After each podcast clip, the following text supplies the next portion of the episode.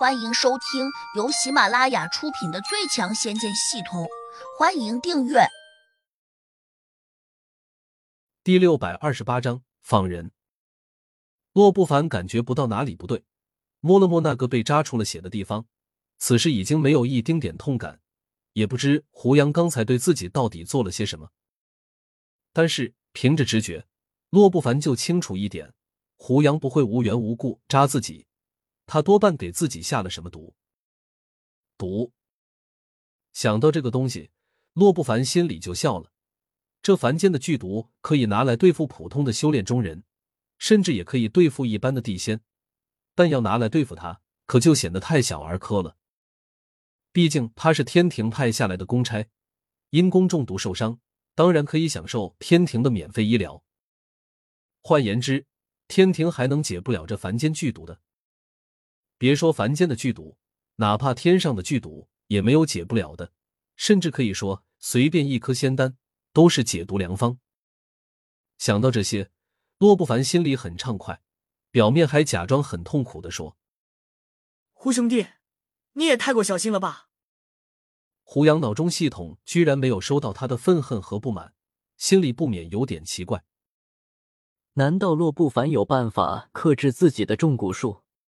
胡杨又想，他贵为巡界仙使，肯定能够想办法找到天上的神仙帮忙。到的那时，自然就有大仙能够解去重蛊术了吧？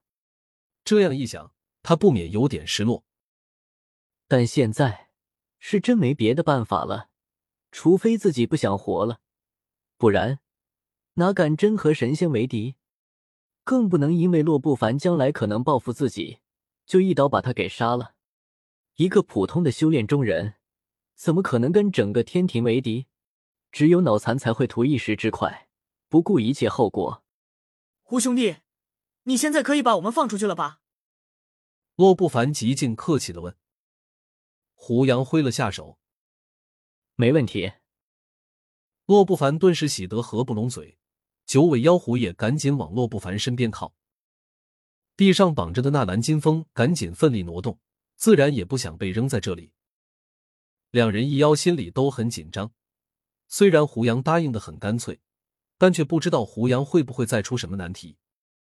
没想到胡杨并没有再为难他们，甚至没有再提什么条件，就念着咒语把他们给送出了重要空间。砰！两人一妖落到了九尾妖狐的地宫时，不免都有点兴奋，尤其是九尾妖狐，更是长出了口气。抚着胸口说：“没想到我还能轻轻松松被他放出来，真是太庆幸了。”小子，你给我等着！洛不凡已经冷笑起来了，他可能气不过吧，竟用力踩了下重要空间那个石球。谁知这时，一个异象突然又出现了，石球一软，一道白雾瞬间升了起来，一下就形成了巨大的吸力。洛不凡顿时发现自己被那道白雾给卷住了，便要往里面沉，仿佛突然就陷进了一个泥潭，脚下完全没有一点支撑。他顿时吓了一跳，猛地甩手扔出一根软鞭，迅速卷住了地宫的汉白玉立柱，奋力一拉，随着地宫轰轰的摇晃了几下，他这才勉强挣脱那片白雾，重新跳了出去。小事如此，他一样吓得脸色都快白了。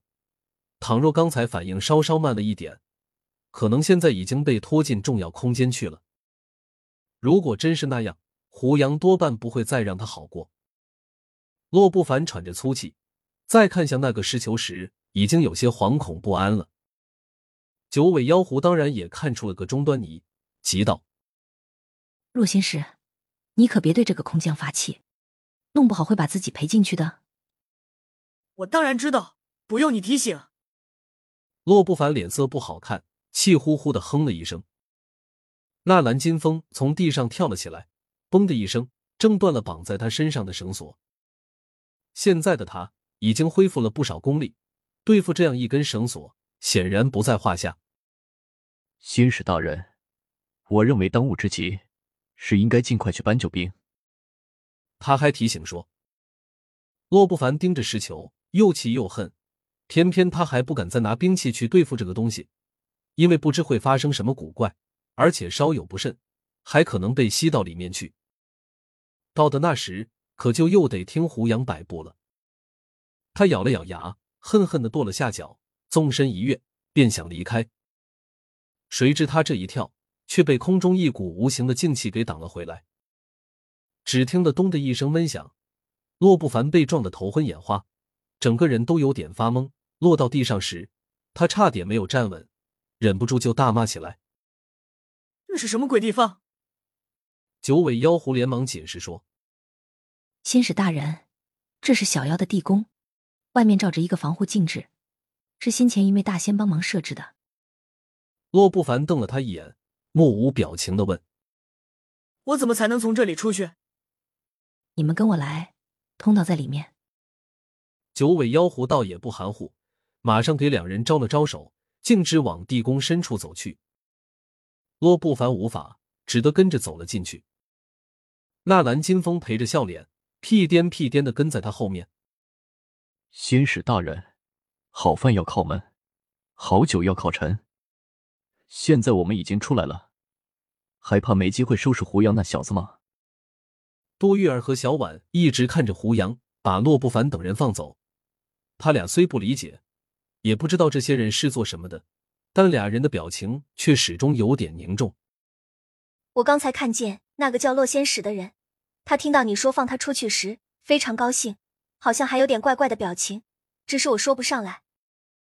杜玉儿有意无意的提醒道：“他这话中的意思，自然是说。”胡杨放出去的这人以后肯定会报复的。胡杨点了下头，心情也有点复杂。洛不凡被自己点进了重蛊法术，却还一脸轻松，可能他已经找到了化解的办法，不然他不会这么高兴。当然，他是个巡界仙使，就算自己不会化解这种法术，想来他也能找到能够化解重蛊法术的神仙。本集已播讲完毕，请订阅专辑，下集精彩继续。